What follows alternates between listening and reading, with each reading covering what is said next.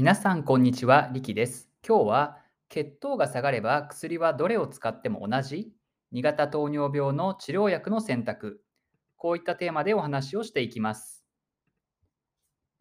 糖尿病といえば合併症が怖いので血糖値を下げましょう。ヘモグロビン A1C を下げましょう。こういったことはよく聞きますよね。ただ、糖尿病薬には種類がたくさんあるんですけど、血糖値が下がりさえすればどれを使っても同じなのかとか、先生はどのように薬を使い分けているんだろうか、こういった疑問を持ったことはないでしょうか。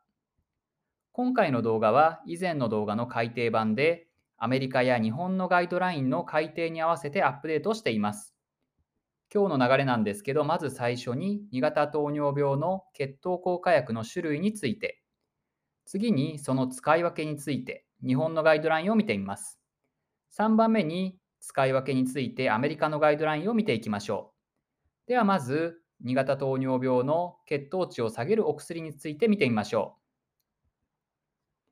う。現在日本で使える2型糖尿病のお薬にはこのような種類があります。まず1つ目の種類がインスリン分泌非促進系といってインスリンを出させるのではないお薬です。アルファグルコシダーゼ阻害薬といって、糖の吸収をゆっくりにするお薬や、おしっこから糖を出して血糖値を下げる SGLT2 阻害薬、またインスリンを効きやすくするチアゾリジン薬やビグアナイド薬、こういった薬があります。具体的な商品名はこちらの通りです。また、次のカテゴリーがインスリン分泌促進系といってインスリンを出させる系統のお薬たちです。その中には2種類があって、血糖依存性といって、血糖値が上がればインスリンを出すけれども、血糖値が下がればインスリンを出させないといったような低血糖リスクの低い薬たちで、イメグリミンや DPP4 阻害薬、GLP-1 受容体作動薬といったような種類があります。具体的な商品名は右に記載しています。これに対して血糖非依存性といって血糖値が高かろうと低かろうといつもインスリンを出してしまう薬。これが血糖非依存性のインスリン分泌促進薬です。これらにはスルホニル尿素薬や速攻型インスリン分泌促進薬といった薬があって、これらはインスリンが出させる薬ですから、低血糖のリスクが高いお薬になります。具体的な商品名はこちらの通りです。あとはインスリンですね。基礎インスリンといって、1日ずっと効いているインスリンや、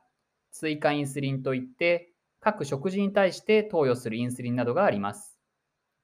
それではこれらのお薬をどのように使い分けていくのか、まずは日本のガイドラインを見てみましょう。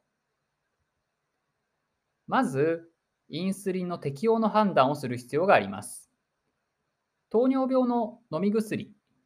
またインスリンではない薬というのはインスリンではないのでそもそも自分の膵臓からインスリンを出せる人じゃないと使えないんですね。例えば血糖値がすごく高い場合というのは膵臓が疲れていてインスリンを出す力が落ちてしまっているので治療としてはインスリンを外から入れてあげる必要があります。そういった状態ではない人に関しては飲み薬やインスリンでない注射も使うことができます。そういったインスリンの適用の判断をした上で次にすべきことは目標ヘモグロビン A1C 値の決定です。多くの人では合併症予防のための7%未満といった値を設定しますが、ご高齢の方などはもう少し緩やかな目標を設定することもあります。その上で、ステップ1、まずは病態に応じた薬剤選択といって、BMI25 を基準として、それを上回る人を肥満、それ以下の人を非肥満として、お薬の優先順位を決めています。また、ステップ2として安全性への配慮。例えば、低血糖のリスクや腎機能障害、心不全、こういった状況に使いづらいお薬などは避けるといったような安全性の配慮というのがステップ2になります。ステップ3としては、アディショナルベネフィッツを考慮すべき併存疾患ということになっていて、これはどういうことかというと、ここに書いてあるような慢性腎臓病や心不全、心血管疾患などについては、一部の糖尿病薬において、血糖値を下げる効果以外の追加の効果が認められているので、こういったご病気を持っていたり、そのリスクが高いような人に関しては、そういった薬剤を優先的に使いましょうということになっているんです。最後はステップ4として考慮すべき患者背景ということで、服薬継続率、コスト、つまり飲んだり注射をする回数や薬の値段、こういったことも考慮してお薬を決めていこうということになっているんです。では最後にアメリカのガイドラインについても見てみましょう。アメリカではまず最初の土台として健康的な生活習慣と患者の自己管理教育とサポート、こういったところがまずベースとしてあって、大きく2つのカテゴリーに分かれていて、まずは新人リスクの低下、もう一つが血糖と体重の管理、こういったカテゴリーに分かれています。この新人リスクの低下というところは、先ほど日本のガイドラインでも出てきたようなこういった動脈硬化性の心血管疾患やそのハイリスクの方、心不全や慢性腎臓病の方、こういった方に関しては、こういった疾患に特に効果が高い。それは血糖値がよく下がるということではなくて、血糖値以外の効果として、えー、良い効果があるといった薬剤を優先的に使いましょうといったことです。こちらの右側のカテゴリーは血糖値と体重管理というカテゴリーで血糖値を下げる力、体重を落とす力、それぞれ特徴のあるお薬をランク付けして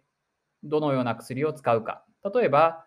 血糖値がすごく高い人には血糖を下げる力がすごく強い薬を使おうとか